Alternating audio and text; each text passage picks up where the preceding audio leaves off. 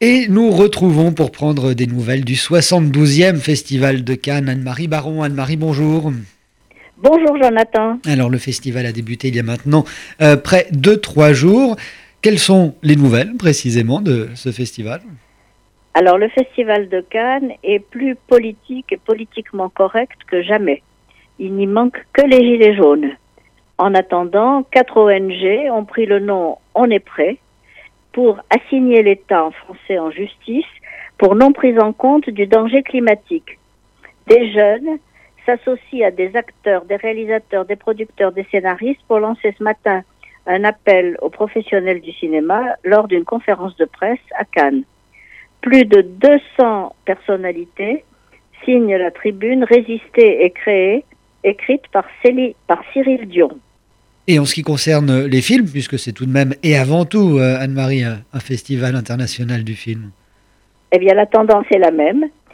Les Misérables de Lajli, premier film français en compétition, prolonge un court métrage éponyme précédent et développe, en l'appliquant aux jeunes des banlieues d'aujourd'hui, l'axiome de Victor Hugo il n'y a ni mauvaises herbes ni mauvais hommes, il n'y a que de mauvais cultivateurs. Alors comme ça, tu me filmes quand je suis dans ma chambre? Non, je t'assure. Tu te fous de ma gueule, tu crois que j'ai pas vu ton drone devant ma fenêtre Je savais pas que t'étais dans ta chambre. Je savais pas que j'étais dans ma chambre, vas-y, donne-moi ton téléphone, je vais voir tes vidéos. Dépêche-toi. Donne-moi ton téléphone Dépêche-toi, Buzz Mais t'as filmé toutes les filles ou quoi Attends, mais t'es vraiment perverte en fait. Je suis choquée. Cette histoire vraie d'une bavure policière à Montfermeil, où est située dans le roman de Hugo La maison des Thénardier, immerge le spectateur dans l'enfer des ghettos urbains, où aucune autre issue ne semble possible que la violence. Je ne suis pas sûre que ce constat d'impuissance brutale et cette attaque frontale de la police soit la meilleure idée de la sélection officielle. Il ne peut, à mon avis, que jeter de l'huile sur le feu du brasier français. Mais une tension constante, une mise en scène nerveuse, une habile gestion des affrontements entre les adultes et les enfants montrent en tout cas que Lajli a retenu la leçon de Mathieu Kassovitz dont le film de 1995, La haine, a déclenché chez lui l'envie de cinéma.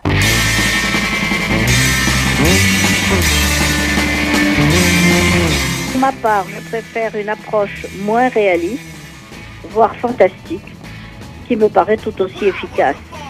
The Dead Don't Die, 13e long métrage de Jim Jarmusch, n'est pas seulement un film de zombies gore, mais une métaphore sociopolitique et métaphysique avec sa désinvolture et son autodérision habituelle, Jim Jarmusch refuse toute catégorisation.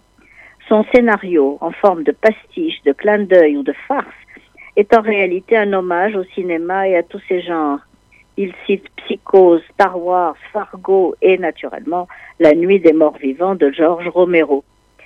Jarmusch met en scène, dans une bourgade tranquille des États-Unis, une apocalypse champêtre rythmée par la chanson très country de Sir Gill Simpson, The Dead Don't Die, à la fois annonciatrice du thème du film et de l'auto-ironie qui le caractérise. Dans cette brigade, dans cette bourgade, Centerville, les morts ne sont pas tout à fait morts, de même que nous sommes à peine vivants, nous, les gens des grandes villes, accros au Wi-Fi et au Xanax, fascinés par les écrans de nos portables, avides de consommation effrénée et tellement matérialistes que chaque mort-vivant retourne illico à son objet favori. Jarmusch offre le spectacle pessimiste d'une civilisation qui ne peut susciter que des humains déjà devenus zombies. Tout cela va mal finir, répète à l'envie le jeune policier.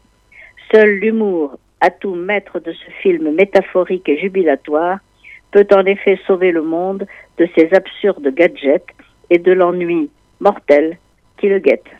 Merci Anne-Marie pour euh, ces euh, nouvelles euh, du, du, Festival de Cannes. On aura évidemment l'occasion d'ici la clôture de vous retrouver pour en savoir davantage.